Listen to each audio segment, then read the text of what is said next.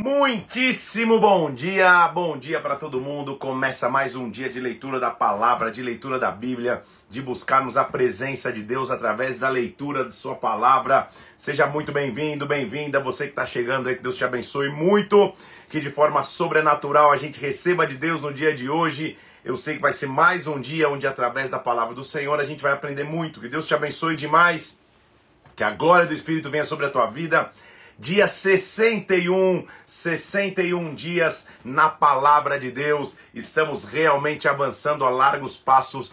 Já estamos aprendendo muito nesses 61 dias de leitura da Bíblia, hein? Quem diria, talvez, você que aí falou, poxa, não vou conseguir, já chegou no dia 61. Então vamos, vamos acelerar, vamos buscar a glória de Deus, vamos pedir que Ele fale conosco através da leitura da palavra. Vamos orar?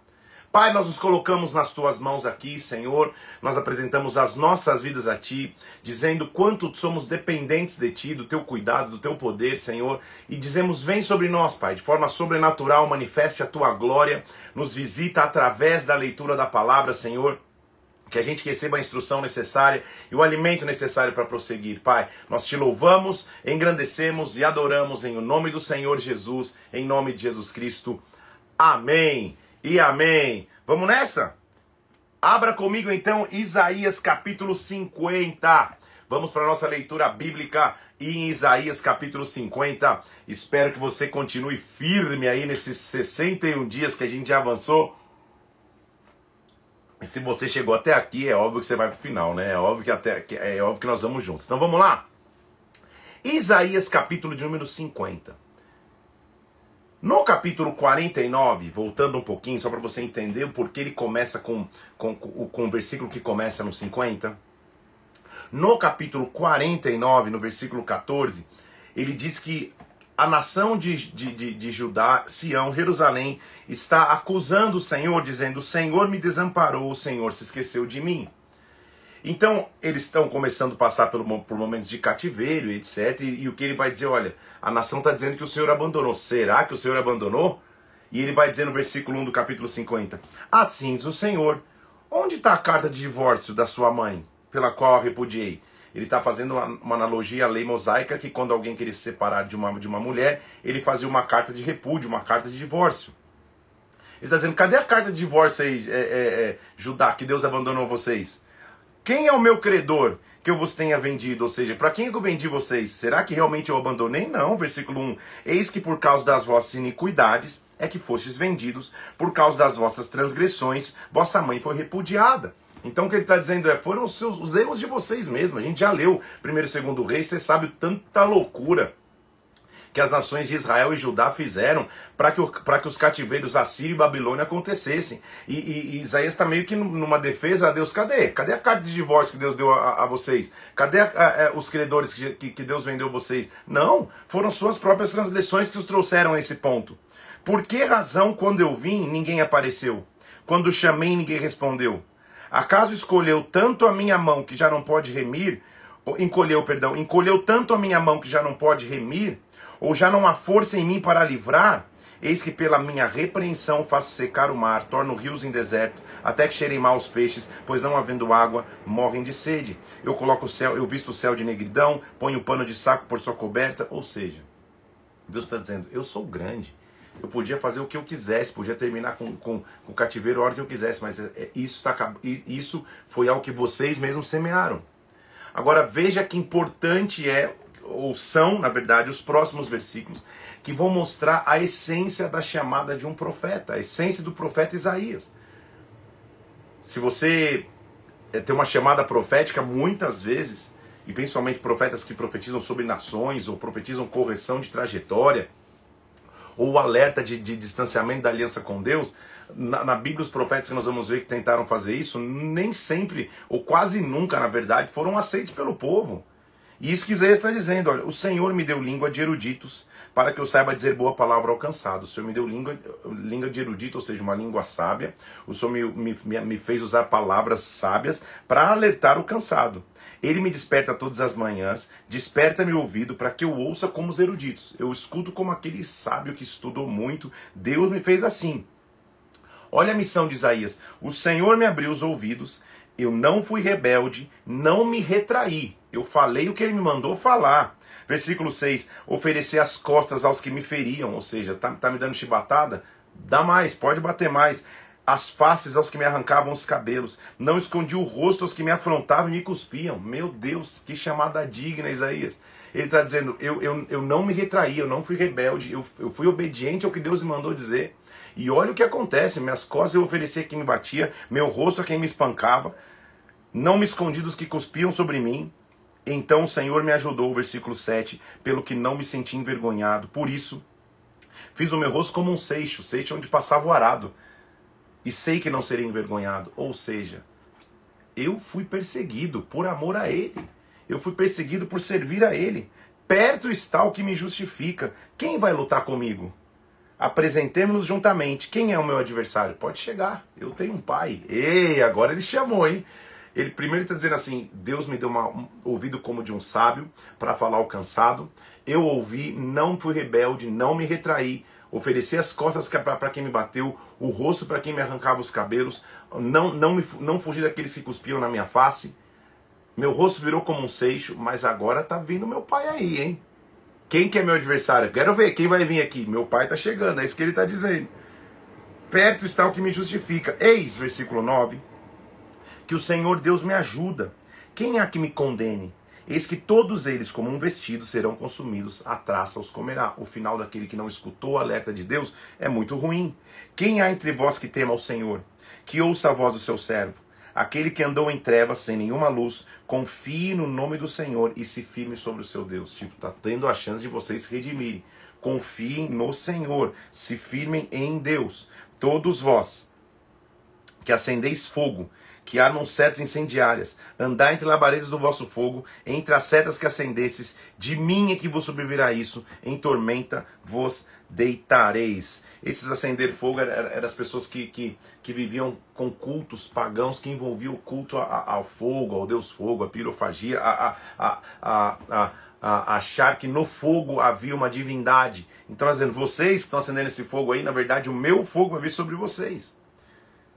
Ele vai inclusive continuar trazendo palavras de conforto a Sião, de que Deus é o caminho. Ouvimos, ouvi-me vós, os que procurais justiça, que buscai ao Senhor, olhai para a rocha que fostes cortados, e para a caverna do poço que fostes cavados. O que, que, é isso? A rocha de onde fostes cortados? Abraão. Ele está fazendo referência. Vamos lembrar da nossa história. Por várias vezes nós já vimos na Bíblia isso, a repetição desse padrão, de que ao tentar fazer o povo despertar, é, é, o profeta ou o historiador, ele lembra a história do que Deus fez. O salmista ele lembra a história do que Deus fez. Deus fez, ele pode continuar fazendo. Olha o que ele diz, versículo 2: Olhai para Abraão, vosso pai, e para Sara, que vos deu a luz, porque ele era único quando eu chamei, o abençoei e o multipliquei. Olha tudo que eu já fiz com o povo, olha, vocês são descendências desse homem que agiu pela fé porque o Senhor tem piedade de Sião, terá piedade de todos os lugares assolados dela.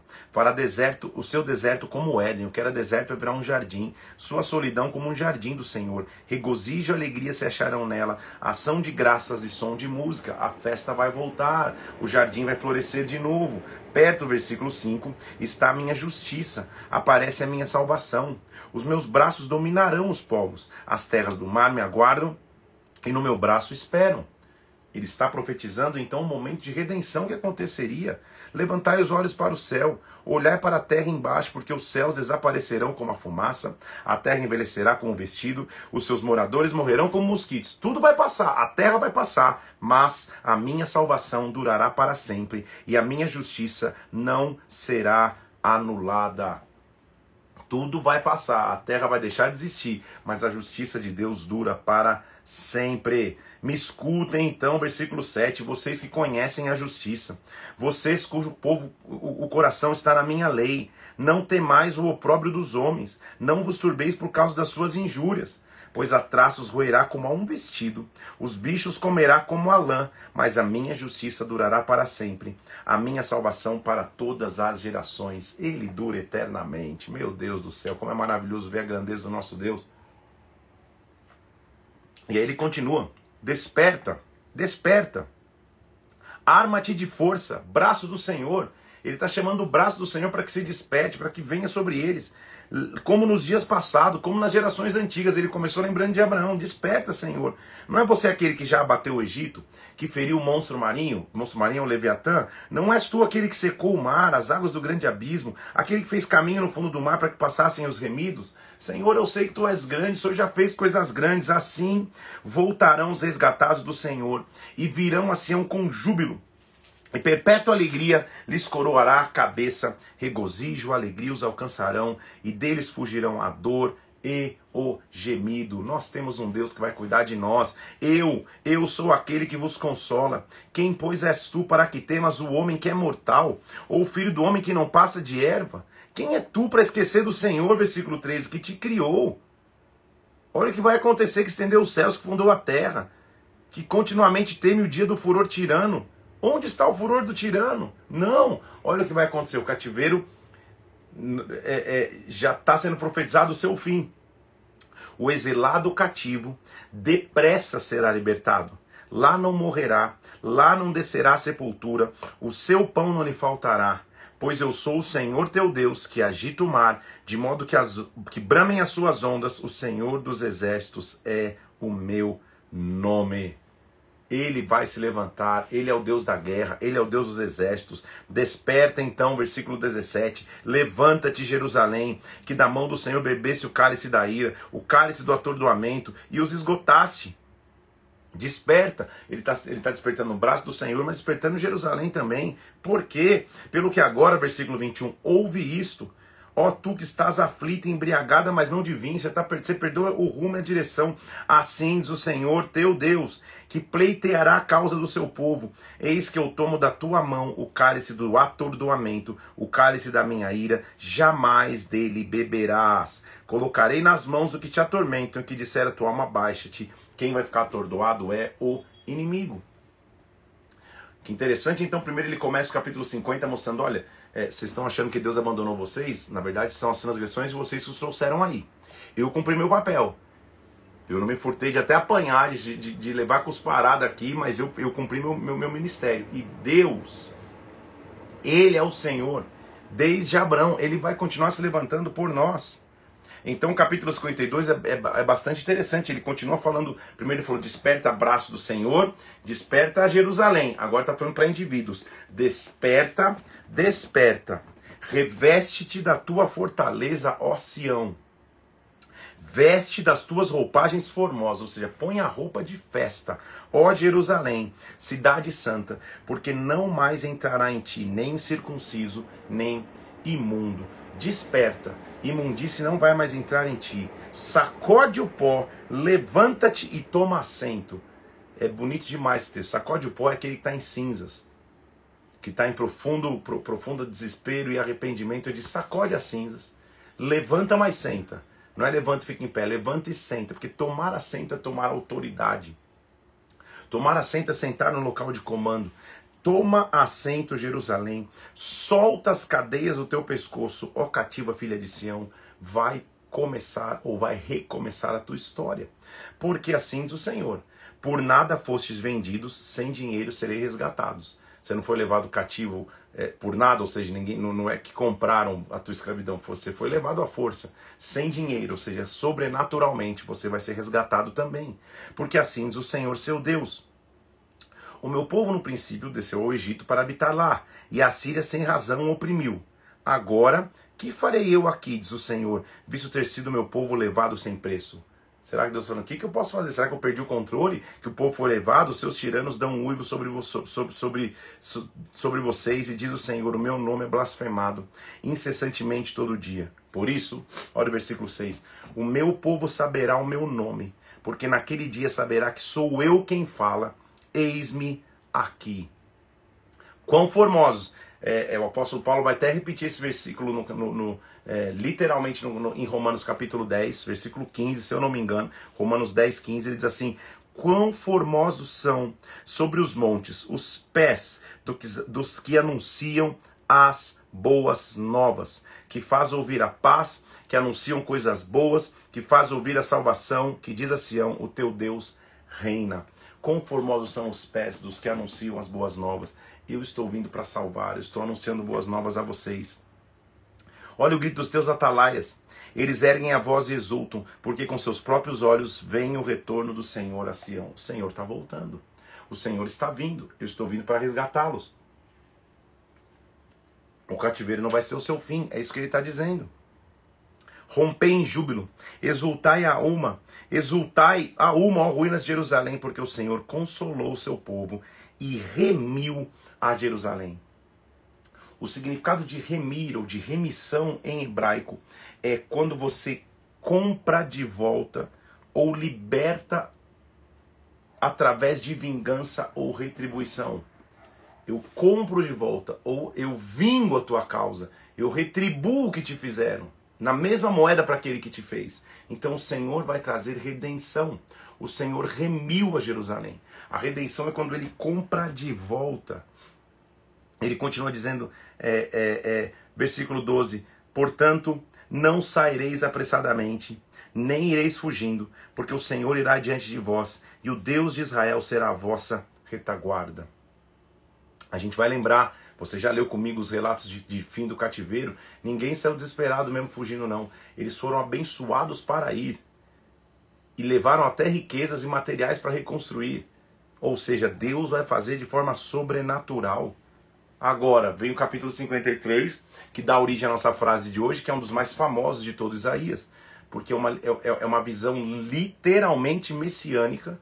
É uma visão do profeta do que seria o momento da crucificação da expiação de Jesus Cristo e a vida abundante que ele traria sobre nós. Olha o que ele diz: Quem creu na nossa pregação? A quem foi revelado o braço do Senhor? Porque foi subindo como um renovo perante ele uma raiz de uma terra seca. Ele já tinha profetizado essa raiz em Isaías, no capítulo 11. Lembra? Do tronco de Jessé brotaria um rebento? Não tinha aparência, não tinha formosura. Olhamos a ele, mas nenhuma beleza havia que nos agradasse. Ele está tendo a visão do próprio Jesus Cristo, gente ele era desprezado, o mais rejeitado entre os homens, homem de dores, que sabe o que é sofrer, que sabe o que é padecer, comum de quem os homens escondem o rosto. Ele era desprezado e dele não fizemos caso. Ele está vendo lá na frente o, o desprezo que Jesus Cristo ia viver. Certamente, ele tomou sobre si as nossas enfermidades e as nossas dores levou sobre si. Nós o reputávamos por aflito, ferido de Deus e oprimido. A gente viu ele levando as enfermidades, nossa, ele está ele, ele, ele, ele, ele, ele tá oprimido, ele, Deus está pesando a mão sobre ele, ele é ferido de Deus, mas na verdade, versículo 5: Ele foi traspassado pelas nossas transgressões, moído pelas nossas iniquidades. O castigo que nos traz a paz estava sobre ele, e pelas, ó a frase de hoje, pelas suas pisaduras fomos sarados pelas suas pisaduras fomos sarados. Toma um tempinho para louvar Jesus aí. Toma um tempinho para agradecer o seu sacrifício por mim por você. Porque na crucificação, então, duas coisas eu recebo. Primeiro, a expiação, ou seja, ele se torna a expiação pelos meus pecados. Ele se torna o meu caminho de perdão dos meus pecados. Mas não só isso, ele me dá uma vida abundante terrena. Ele cura minhas enfermidades, ele sara as minhas feridas. Ele me faz viver de forma pacífica e plena ainda na terra. Então a obra dele de cruz não é só para que eu entre na eternidade com triunfo. Isso é o principal, mas é para que nesta vida eu possa dizer, Senhor, as tuas pisaduras me sararam. Sararam fisicamente, sararam emocionalmente, sararam espiritualmente. As tuas pisaduras me sararam. Minha frase de hoje é: pelas suas pisaduras fomos sarados. Louva a Deus um segundo aí pelo seu sacrifício, pela sua entrega. Todos nós estávamos, porque olha, olha, olha qual era a nossa realidade. Versículo 6: Todos nós andávamos desgarrados como ovelhas.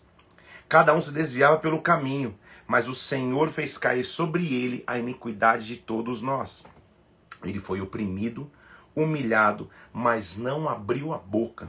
Como cordeiro foi levado ao matadouro, como ovelha muda perante seus tosqueadores, ele não abriu a boca. Meu Deus, por juízo opressor foi arrebatado. Da sua linhagem, quem dela cogitou, quem o defendeu, portanto foi cortado da terra dos viventes. Por causa da transgressão do meu povo, foi ele ferido. Destinaram a sepultura com os perversos, mas o rico esteve na sua morte. Até isso ele está enxergando. Lembra que José de Arimateia, a gente vai ver lá, vai levá-lo para um túmulo específico?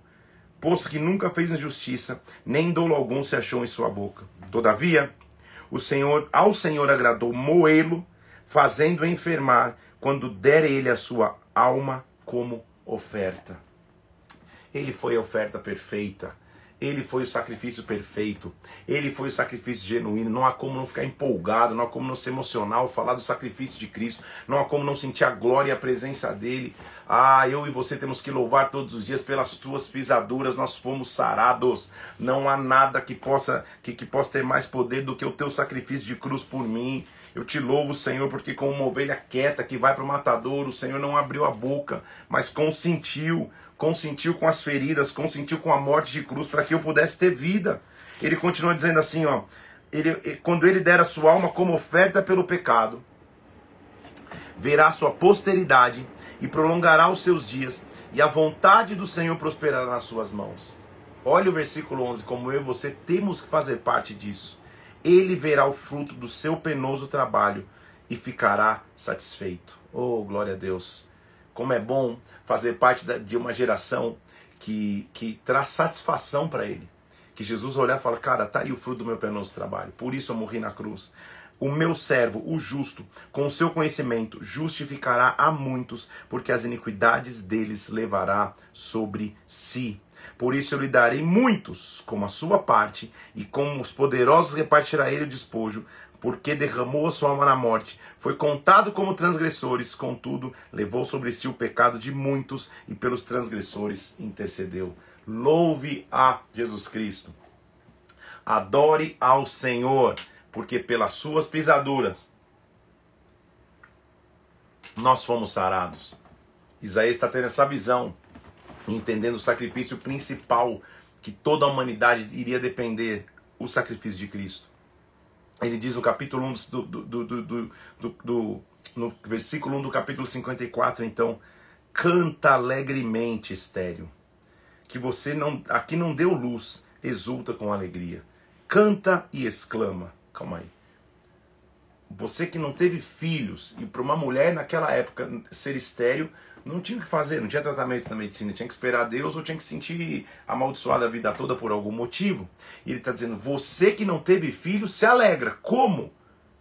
Tu que não tiveste dores de parto, se alegra, porque mais são os filhos da mulher solitária do que os filhos da casada, diz o Senhor. Confie em mim. A sentença final não é esterilidade. A sentença final é vida. E olha o que ele diz: alarga o espaço da tua tenda estenda o todo da tua habitação e não impeças. Alonga as tuas cordas, firma bem as tuas estacas. Olha o que ele está dizendo. Ele está falando assim: ó, você não tem filho ainda, mas já aumenta o espaço da casa, porque o que eu vou derramar, a casa que você tem não dá. Não o impeças. Por que, que ele está dizendo não o impeças? Que a tua mente, que o teu racionalizar, que o teu pensamento não roube a tua fé. Ele está dizendo: você é estéril, você não pode ter filhos, mas alarga a tenda e se alegra, porque eu vou derramar. Versículo 3: Porque transbordarás para a direita, para a esquerda, tua posteridade, tuas gerações que vêm depois de você, que não pode ter filho, possuirá as nações e fará que se povoem as cidades assoladas. Não temas, porque não serás envergonhada não te envergonhes, não sofrerá humilhação, pois te esquecerás da vergonha da tua mocidade e não mais te lembrarás do opróbrio da tua viuvez. Oh meu Deus, como Deus está profetizando sobre nós, como quantas vidas precisam ouvir essa promessa, porque o teu Criador é o teu marido. O Senhor dos Exércitos é o seu nome. O Santo de Israel é o teu redentor. Ele é chamado Deus de toda a terra. Você não vai ficar abandonada, não. Porque o Senhor te chamou como mulher desamparada como, mulher desamparada de espírito abatido, como a mulher da mocidade que foi repudiada. Por um breve momento eu te deixei. Está falando para a nação, né? Mas com grandes misericórdias eu torno-te a acolher. Por isso, versículo 9: Isto é para mim como as águas de Noé. Pois jurei que as águas de Noé não mais inundariam a terra. E assim jurei que não mais miraria contra ti, nem te repreenderia. Deus está falando, estou me lembrando da aliança com Noé para não destruir a terra inteira aqui. E eu estou me lembrando de você Olha o que ele diz: os montes se retirarão, os outeiros serão removidos, tudo vai passar, mas a minha misericórdia não se apartará de ti, e a aliança da minha paz não será removida, diz o Senhor, que se compadece de ti. Tu, ó tu, versículo 11, aflita, arrojada com a tormenta, desolada, eis que eu assentarei as tuas pedras com argamassa colorida e te fundarei sobre safiras. Você vai entrar com um novo nível de cor na tua vida, de alegria, de prosperidade. Isso quer dizer, a argamassa vai ser colorida. É um negócio que não se usava, nunca se usou. Está dizendo, vai ser diferente que eu vou construir. Farei teus baluartes de rubi, tuas portas de carbúnculos, de toda muralha de pedras preciosas. Ele está dizendo, olha a prosperidade que vai vir sobre você. Todos os teus filhos serão ensinados do Senhor e será grande a paz dos teus filhos. Ele está falando de uma mulher estéril. Os teus filhos vão ser ensinados, filhos no plural. Será estabelecida em justiça, longe da opressão, porque já não temerás, e também do espanto, porque não chegará de ti. Poderão citar contendas, mas não procederá de mim. Quem conspira contra ti cairá diante de ti. Eu criei o ferreiro que assopra as brasas no fogo, que produz arma no seu devido fim. Também criei o assolador para destruir. Olha, olha a promessa que está sobre nós, povo de Deus. Toda, versículo 17 de Isaías 54.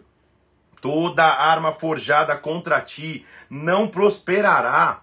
Toda língua que ousar contra ti em juízo, tu a condenarás. Esta é a herança dos servos do Senhor e o seu direito que de mim procede, diz o Senhor. Como nós temos um Deus maravilhoso que protege os seus filhos, que diz para a mulher estéreo: aumenta a casa, porque os filhos vão vir.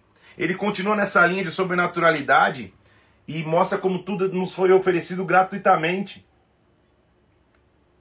E olha que mistério que é. Preguei sobre esse texto recentemente aqui e muitos testemunhos né, eu tenho escutado pela igreja. Todos vós que tendes sede, venham às águas. Vocês que não têm dinheiro, venham comprar. Comam, sim, vende e comprem sem dinheiro, sem preço, vinho e leite. Uma coisa é você ter dinheiro porque você trabalhou e vai lá e compra, Deus te deu provisão. Outra coisa é você não ter o recurso, ser muito maior do que você, você conseguir comprar. Isso é sobrenatural. Isaías está dizendo: venha sem dinheiro e compre. O que vocês vão viver é sobrenatural não se, não se consome só com as coisas do dia a dia. Olha o que ele está dizendo no versículo 2. Por que gastais dinheiro naquilo que não é pão? E vosso suor naquilo que não satisfaz? Por que vocês estão correndo atrás do vento? Vocês estão fazendo um esforço que não leva a nada. Ouvi-me atentamente, comam o que é bom e vos deleitarei com finos manjares. Escolha o que é bom e é a presença de Deus. Inclina os ouvidos a mim, venham a mim, ouvi, a vossa alma viverá, porque convosco farei uma aliança perpétua que consiste nas fiéis misericórdias prometidas a Davi.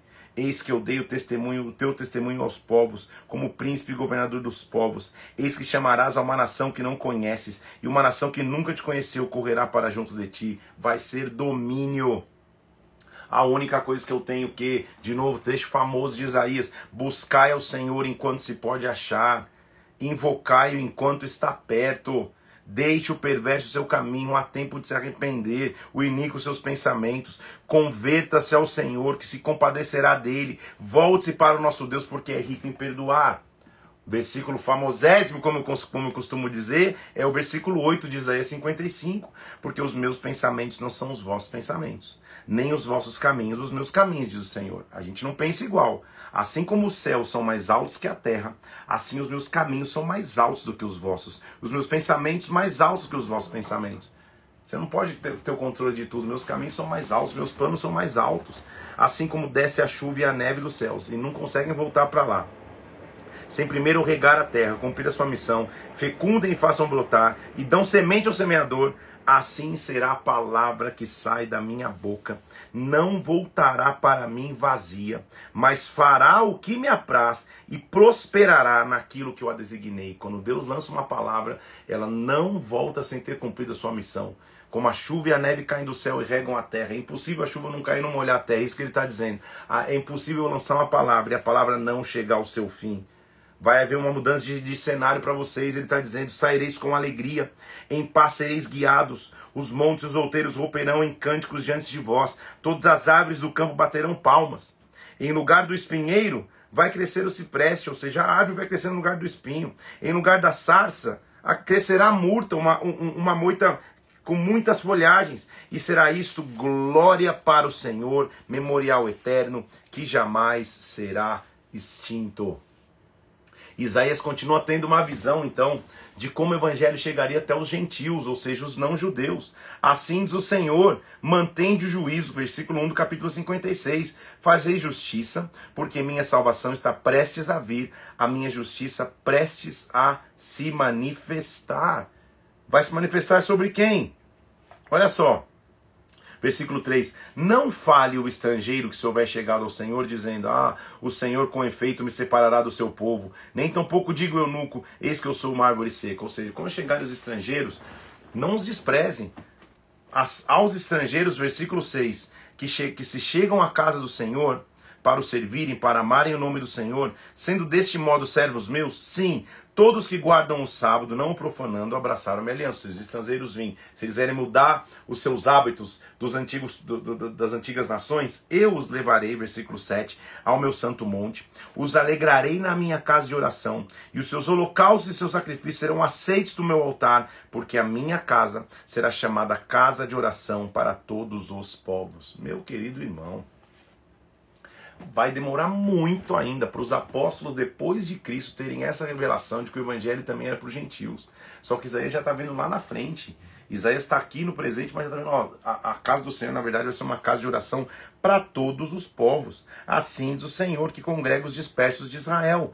Congregarei ainda outros aos que já se acham reunidos. Não, não é só o povo de Israel. Outros vão se congregar. O meu novo Israel é diferente. Não é só o judeu de nascimento, é todo aquele que conhece Jesus Cristo como Senhor e Salvador. Ele faz parte do meu povo. Ele volta e vai falar sobre a realidade de Israel ali. Vós, todos os animais do campo, todas as feras do campo, venham comer.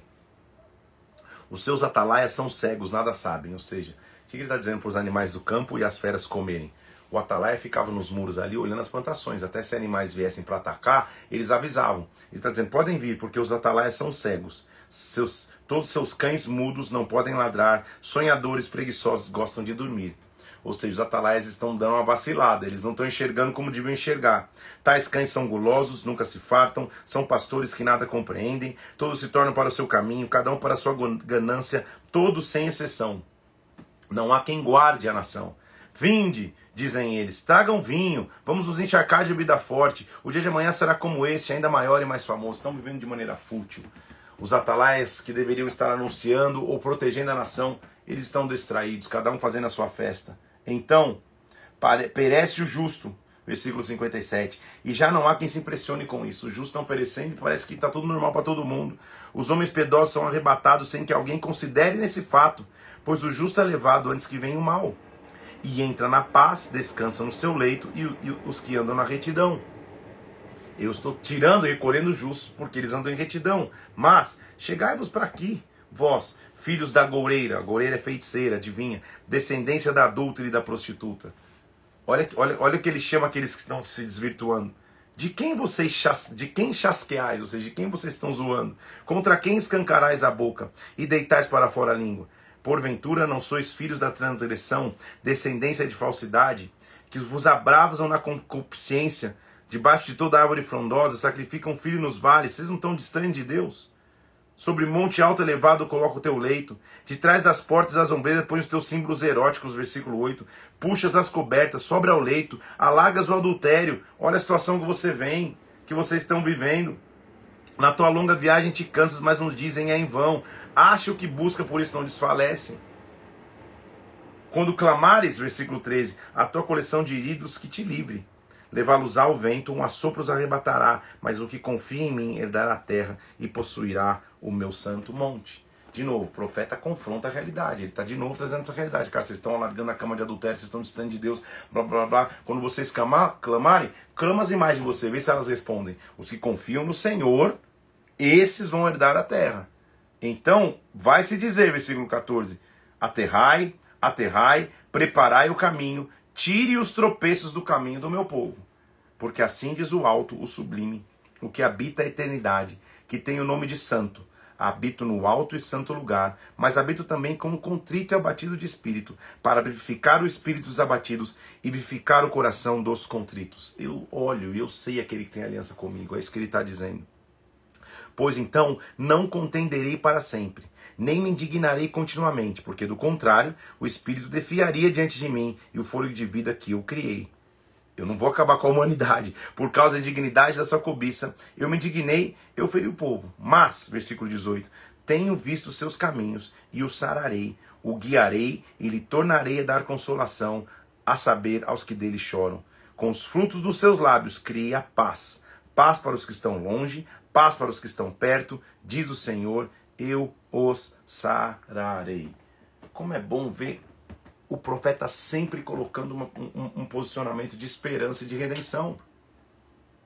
Quem não tem aliança com Deus, que se prepare. Vai ser duro, mas quem tem aliança com Deus, ele vai sarar, ele vai cuidar, ele vai remir. Olha o que ele está dizendo capítulo 58. Clama a plenos pulmões, não te detenhas. Ergue a voz como trombeta. Anuncia o meu povo a sua transgressão e a casa de Israel seus pecados. Fale a verdade. Mesmo nesse estado, ainda me procuram dia a dia, têm prazer em saber os meus caminhos, como povo que pratica a justiça. Não deixe direito do seu Deus, pergunto-me pelos direitos da justiça. Tem prazer em chegar a Deus. Tudo bem. Eles se chegam, mas olha o que eles chegam dizendo. Por que jejuamos nós e tu não atentas para isso? Por que afligimos a nossa alma e tu não levas em conta? Eis que no dia em que jejuais, cuidai dos vossos próprios interesses e exigis que se faça todo o vosso trabalho. Olha o jejum errado aí. Ele está falando, ah, até que vocês vêm me buscar. Mas vocês não buscam assim, Senhor, eu estou jejuando, por que, que, eu não, que a resposta não chega? Eu estou clamando a ti, por que, que não chega? Querendo ensinar Deus a ser Deus. Eis que vocês jejuam, na verdade, versículo 4, para contendas e rixas para ferires com punho iníquo, jejuando assim como hoje, não se fará ouvir a vossa voz no alto. Então tem jejuns que ele não vai aceitar. Quando o jejum é centrado em si mesmo.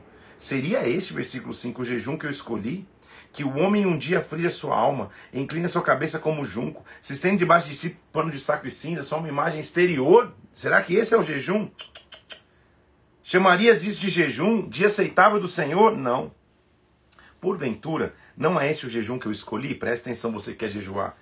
Que solte as ligaduras da impiedade, desfaça as ataduras da servidão, deixes livres os oprimidos e despedace todo o jugo. Isso é jejum. É não estar tá com iniquidade nenhuma, é desfazer e livrar os oprimidos, é quebrar todo o jugo.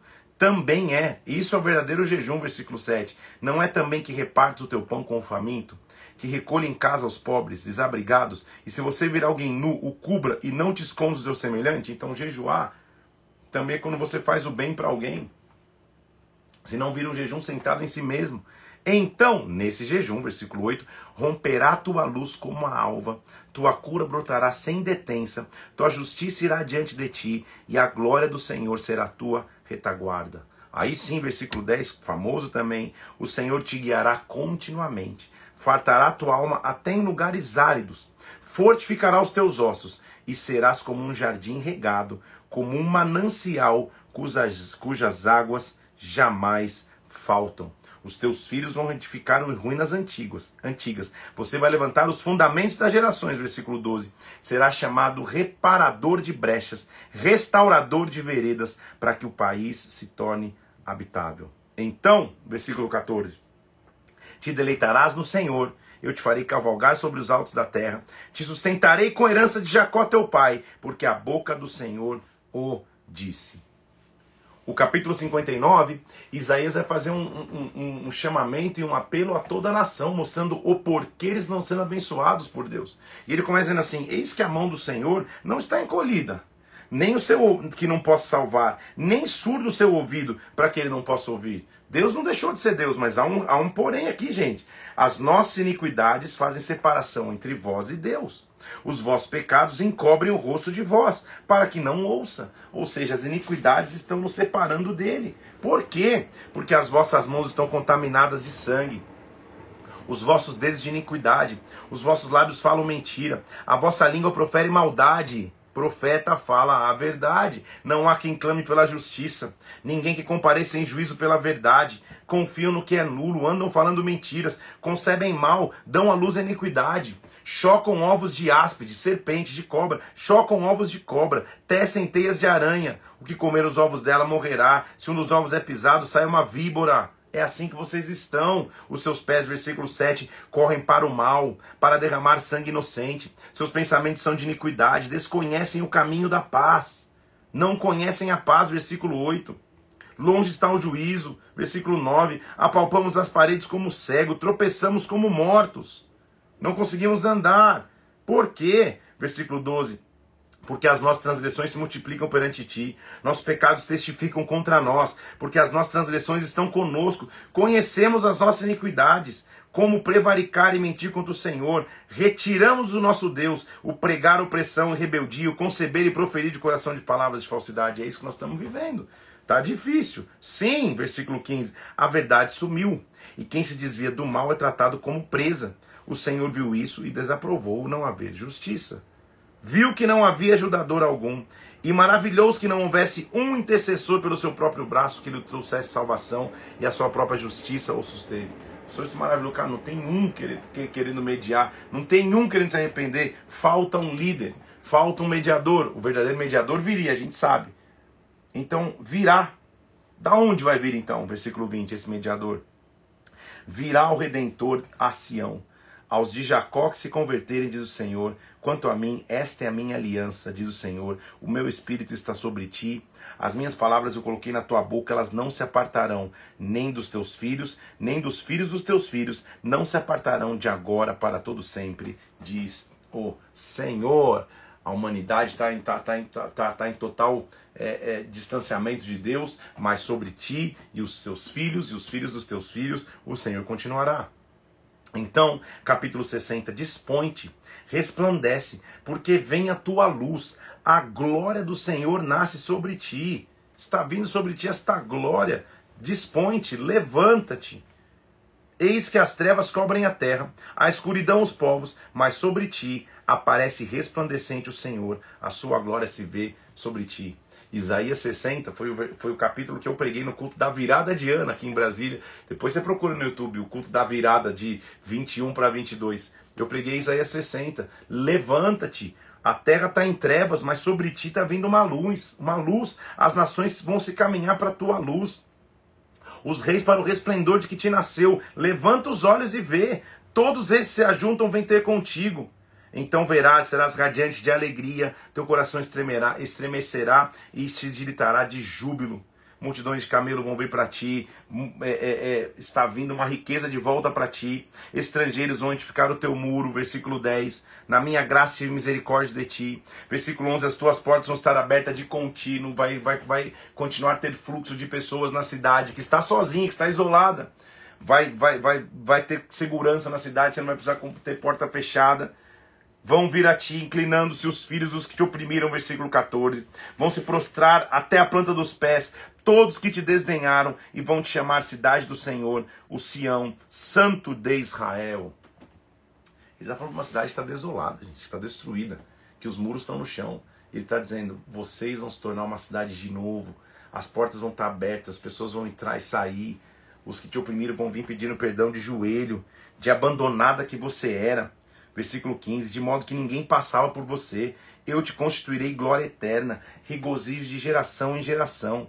Mamarás o leite das nações, se alimentarás no peito dos reis, isso é prosperidade. Saberás que eu sou o Senhor, teu Salvador, o teu redentor, o poderoso de Jacó. Olha a troca que ele oferece. Depois assiste realmente essa pregação. Olha a troca que ele oferece. Por bronze eu vou te dar ouro, versículo 17. Por ferro eu vou te dar prata. Por madeira eu vou te dar bronze e por pedras vou te dar ferro. Vou trazer a paz dos teus inspetores de justiça e dos teus exatores. Nunca mais se ouvirá violência na tua terra. Nunca mais servirá o sol para a luz do dia. Nem com o seu esplendor a lua te iluminará, mas o Senhor será a tua luz perpétua, o teu Deus, a tua glória. Todos os teus povos serão justos, versículo 21. Para sempre herdarão a terra, serão renovos por mim plantados. Olha a grandeza que Deus vai trazer, versículo 22. O menor virá a ser mil, o mínimo uma nação forte, porque eu, Senhor, a seu tempo farei isso prontamente. Restituição, reconstrução, recomeço. Isaías 61 é um dos mais conhecidos, porque é uma revelação profunda messiânica, tão profunda que o próprio Jesus, ao se definir lendo a, a, a Torá, lendo a lei numa sinagoga na sua terra, ele vai citar Isaías 61. Em Lucas capítulo 4, versículo 18 e 19, você vai ver Jesus citando esse texto. E olha que está escrito lá: O Espírito do Senhor Deus está sobre mim. Porque o Senhor me ungiu. Ungiu é consagrou, derramou um óleo, separou. Cristo é ungido, me ungiu para pregar boas novas aos quebrantados, enviou-me a curar os quebrantados de coração, a proclamar libertação aos cativos e a pôr liberdade aos algemados. E fazer o quê? Apregoar o ano aceitável do Senhor, o dia da vingança do nosso Deus, a consolar todos os que choram. Jesus veio, o Espírito do Senhor está sobre ele para pregar boas novas aos quebrantados, curar os quebrantados de coração, proclamar libertação aos cativos e colocar liberdade aos que estão em algemas. Ele veio para trazer libertação e apregoar o ano aceitável. Ano aceitável é a referência do ano do jubileu. Lembre comigo que no jubileu o perdão da dívida era completo, todo, todo mundo que devia, os servos podiam voltar para suas casas, os que tinham perdido terreno, a terra era devolvida. Era o jubileu. Quando eu estou, ou quem está comigo, está no ano aceitável. Olha o que acontece com quem está comigo, versículo 3. A pôr os que em Sião estão de luto, uma, uma coroa em vez de cinzas, óleo de alegria ao invés de pranto, veste de louvor ao invés de espírito angustiado, e serão chamados carvalhos de justiça, plantados pelo Senhor para a sua glória. Deus está nos colocando vestes de louvor. Edificaram lugares antigamente assolados, restaurarão os que estavam antes destruídos, renovarão cidades arruinadas, destruídas de geração em geração. Vocês serão chamados sacerdotes do Senhor, vos chamarão ministros do nosso Deus. Versículo 6: Comerei as riquezas das nações, e na sua glória vos gloriareis. Olha o versículo 7, famosésimo, já é a minha expressão. Em lugar da vossa vergonha, tereis dupla honra.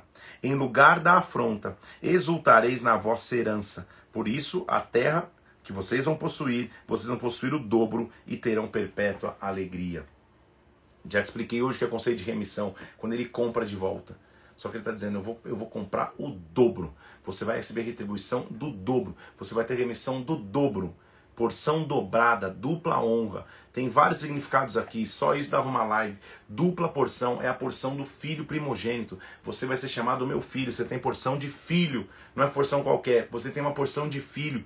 Dupla porção significa honra terrena e honra que vem do céu. Eu vivo de maneira honrosa aqui, Deus me honra perante os homens, mas na verdade minha honra vem do céu. Isso é dupla honra, isso é dupla porção. Deus troca a vergonha a humilhação pela honra dobrada, e isso está sobre nós. Então, sua posteridade, versículo 9, será conhecida entre as nações, seus descendentes no meio dos povos, todos os que o virem os reconhecerão como família bendita do Senhor. Estou profetizando sobre nós.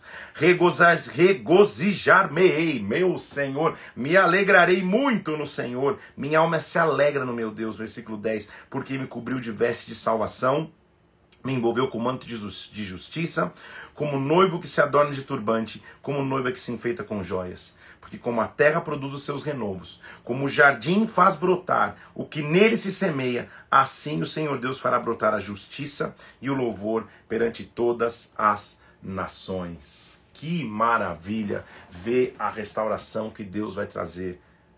Deus está preparando uma noiva, e essa noiva é a Jerusalém dele. Por amor de Sião não me calarei por amor de Jerusalém não me aquietarei, até que saia a sua justiça como um resplendor e a sua salvação como uma tocha acesa. As nações, versículo 2, verão a tua justiça. Todos os reis a tua glória será chamada por um nome novo. A boca do Senhor vai designar. Serás coroa de glória na mão do Senhor, um diadema real na mão do teu Deus. Ele está falando de uma cidade que está destruída. Para um povo que está em cativeiro. Ele está dizendo, versículo 4: Nunca mais te chamarão desamparada, nem a tua terra se denominará desolada, mas vão te chamar minha delícia e a tua terra desposada, porque o Senhor te delicia, se delicia em ti e a tua terra se desposará. O que é desposará? É, desposará uma moça que está que tá prometido o casamento. Como uma jovem, olha lá, por isso ele vai explicar versículo 5. Porque como jovem desposa a donzela, assim os teus filhos se desposarão de ti. Como o noivo se alegra com a noiva, assim se alegrará o teu Deus. Colocarei guarda sobre os teus muros, ó Jerusalém, todo dia e toda noite, jamais se calarão. Vós, os que fareis lembrado o Senhor, não descanseis. Vocês que têm aliança, vocês que gravaram o nome do Senhor, não descansem. Jurou o Senhor, versículo 8, pela sua mão direita e pelo seu braço poderoso, nunca mais darei o teu cereal por sustento aos teus inimigos. O que ajuntarem, versículo 9, comerão e louvarão o Senhor. Passai pelas portas, preparai o caminho, versículo 10. Aterrai a estrada, limpe as pedras, coloque a bandeira, porque ele está vindo. É o cortejo de um noivo. Eis que o Senhor fez ouvir as extremidades da terra essas palavras. Diga à filha de Sião, versículo 11: Eis que vem o teu Salvador, com ele a sua recompensa, diante dele o seu, o seu galardão. Te chamarão povo santo, remido do Senhor. Sião será chamada procurada, cidade não deserta.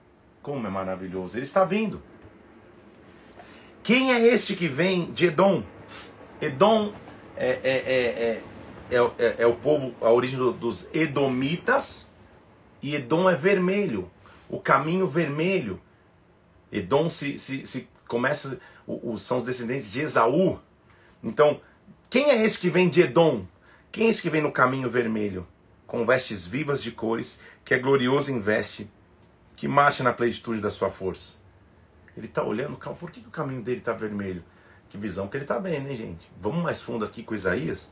Por que está vermelho o seu traje? Por que as suas vestes estão como aquele que pisa uvas no lagar? Ele está olhando, por que, quem é esse que vem no caminho de vermelho? Por que, que a veste dele está vermelha e por que, que a veste dele parece aquele que pisou uvas no lagar, toda respingada de vermelho? Quem é esse que está vindo com, com vestes salpicadas de sangue? Meu Deus do céu. O lagar eu pisei sozinho, esse cara está dizendo. Dos povos nenhum homem se achava comigo. Pisei as uvas na minha ira, o meu furor esmaguei, o seu sangue me salpicou as vestes, me manchou o traje todo. Esse sangue, então, não é só do sacrifício. Esse sangue é do furor dele contra as nações. Porque o dia da vingança me estava no coração. Ano dos meus remidos é chegado. Olhei, não havia quem me ajudasse. Admirei-me por não haver quem me sustivesse. Ficou sozinho pelo que o meu próprio braço me trouxe salvação, o meu furor me susteve. Na minha ira, pisei os povos, no meu furor embriaguei-os, derramando terra por terra o seu sangue. Celebrarei, versículo 7, as benignidades do Senhor, os seus atos gloriosos, segundo tudo que o Senhor nos concedeu, segundo a grande bondade para com os da casa de Israel. Bondade que usou para com eles, segundo as suas misericórdias, segundo a multidão das suas benignidades. Porque ele dizia: Certamente eles são meu povo, filhos que não mentirão, e se, e se lhes tornou seu salvador. Em toda a sua angústia deles, foi ele angustiado. O anjo da presença os salvou. Pelo seu amor, pela sua compaixão, ele os remiu e os conduziu todos os dias da antiguidade. Mesmo eles tendo sido rebeldes, contristaram o Espírito Santo, pelo que se lhes formou inimigo e ele mesmo pelejou contra eles. Eu sei o que eles fizeram. Então o povo se lembrou dos dias antigos de Moisés e disse: Onde está aquele que fez-nos subir como o pastor levou seu rebanho? Onde está o que pôs nele seu espírito? Aquele cujo braço fez andar na mão direita de Moisés. Estão lembrando da história, né? Atenta, versículo 15. Olha a tua santa e gloriosa habitação. Da tua santa e gloriosa habitação. Onde estão teus zelos, tuas obras poderosas? É um clamor. Tu és nosso Pai, ainda que Abraão não nos conhece, Israel não nos reconhece, Tu, ó Senhor, és nosso Pai, nosso Redentor, é o teu nome desde a antiguidade. Ele está clamando a Deus. São 66 capítulos em Isaías. Vamos, vamos avançar um pouquinho mais aqui, porque a gente já termina Isaías hoje. Vamos nessa? Tem alguns minutos aí. Ele está clamando então, Senhor, sabe o que eu quero? Versículo 1 do, do capítulo 64. Ó, oh, se fendesses os céus e descesses. Ó, oh, se os montes tremessem na tua presença. O que eu quero é a tua presença. Vem. Como quando o fogo inflama os gravetos, como quando faz ferver as águas. Vem. Porque desde a antiguidade, versículo 4, não se ouviu, nem com ouvido se percebeu, nem com olho se viu Deus além de ti, que trabalha para aquele que nele espera. Senhor, tu és o nosso Pai, versículo 8. Nós somos o barro. Tu és o nosso oleiro, nós somos as obras das tuas mãos. vem trabalhar conosco. Sabe qual é a resposta de Deus? Ele rejeita os rebeldes. Ele diz assim, ó: Fui buscado pelos que não perguntavam por mim, fui achado por aqueles que não me buscavam. A um povo que não se chamava do meu nome, eu disse: Eis-me aqui. Eu estendi as mãos todo dia a um povo rebelde, que anda por um caminho que não é bom, seguindo seus próprios pensamentos. Povo que de contínuo me irrita abertamente, sacrificando em jardim, queimando incenso sobre os altares. Ou seja, quem eu nem buscava começou a me clamar. Vocês que deveriam me clamar estão me rejeitando. Eis que está escrito diante de mim: não me calarei, eu pagarei, vingar-me-ei completamente. Assim diz o Senhor como quando se acha, versículo 8, vinho num cacho de uvas, dizem não o desperdices, pois a bênção nele, assim farei por amor dos meus servos, não os destruirei a todos. Você consegue enxergar a misericórdia de Deus, mesmo no momento mais duro e difícil do cativeiro? Ele está dizendo, olha, como alguém sacode ali, e quando sai um, um, um vinho da uva não se desperdiça, não vão todos morrer. Farei sair de Jacó descendência de Judá um herdeiro, que possua os meus montes, e os meus eleitos herdarão a terra, os meus servos habitarão nela. Pelo assim diz o Senhor Deus: Eis que os meus servos comerão. Versículo 13: Mas vós padecereis fome. Os meus servos beberão, os que têm aliança comigo, mas vós tereis sede. Os meus servos se alegrarão, mas vós vos envergonhareis. Deus está recomeçando. Isaías está tendo uma visão de como seria esse recomeço, de qual alternativa que nós teremos. Eu crio, versículo 17, novos céus e nova terra não haverá lembrança das coisas passadas, jamais haverá memória delas. Mas vos folgareis, exultareis perpetuamente no que eu crio, pois eis que crio para Jerusalém alegria, para o meu povo regozijo. Há um recomeço. Não trabalharão mais, versículo 23. Olha o 22. Não edificarão para que outros habitem. Não plantarão para que outros comam. Vai acabar o roubo. Não trabalharão debalde, ou seja, não trabalharão à toa, não terão filhos para a calamidade, porque são prosperidade bendita do Senhor. Eis que, que, que será um momento que antes que clamem, eu responderei. Estando eles ainda falando, eu os ouvirei. Olha a paz que ele está trazendo. O lobo e o cordeiro vão pastar juntos. O leão comerá palha como o boi. O pó será comida da serpente. Não se fará mal nem dano algum em todo o meu santo monte, diz o Senhor. Haverá um tempo de paz. De novo, um trecho apocalíptico. E vai terminar agora, no capítulo 66, ele mostrando: ok, eu estou construindo uma nova terra, estou construindo novos céus, só que só alguns vão ficar de fora. Vamos ver quem são os que vão ficar de fora no começo? Assim diz o Senhor: O céu é o meu trono, a terra estrada dos meus pés. Que casa me edificarei vós? E qual o lugar do meu repouso? Ou seja, eu moro em todo lugar.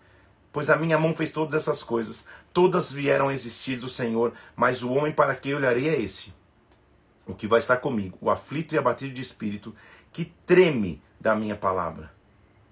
O que imola um boi é como que comete homicídio, que sacrifica um cordeiro, como que quebra o pescoço a um cão, que oferece oblação, que oferece sangue de porco, que queima incenso, como que bendiz a um ídolo, como esse escolher seus próprios caminhos e a sua alma se deleita nas suas abominações, assim eu lhes escolherei infortúnio, farei ver sobre eles o que temem, porque clamei Ninguém respondeu, falei e não escutaram. O que ele está dizendo? Tem um povo aí que só está fazendo sacrifício, só matando animais, mas quando eu clamo eles não escutam, quando eu falo eles não respondem. Não adianta só ficar sacrificando, não adianta ter uma, uma, uma fé é, é, é, é visual, uma fé que visualmente aos outros parece que isso é religiosidade. Tem aliança com Deus.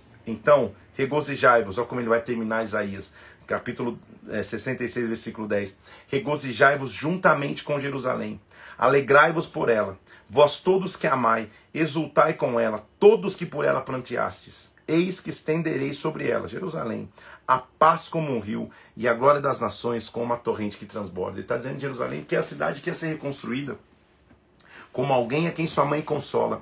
Assim vos consolarei, versículo 13. Em Jerusalém sereis consolados. Por quê?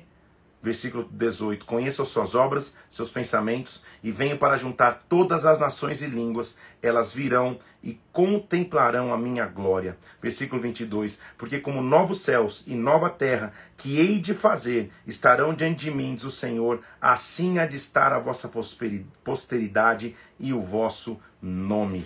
Eu vou reunir todos novamente. Isaías termina com um olhar de redenção Adiantei três capítulos para a gente terminar Isaías de uma vez, não ficar quebrado amanhã. Amanhã a gente já vai entrar em Jeremias então.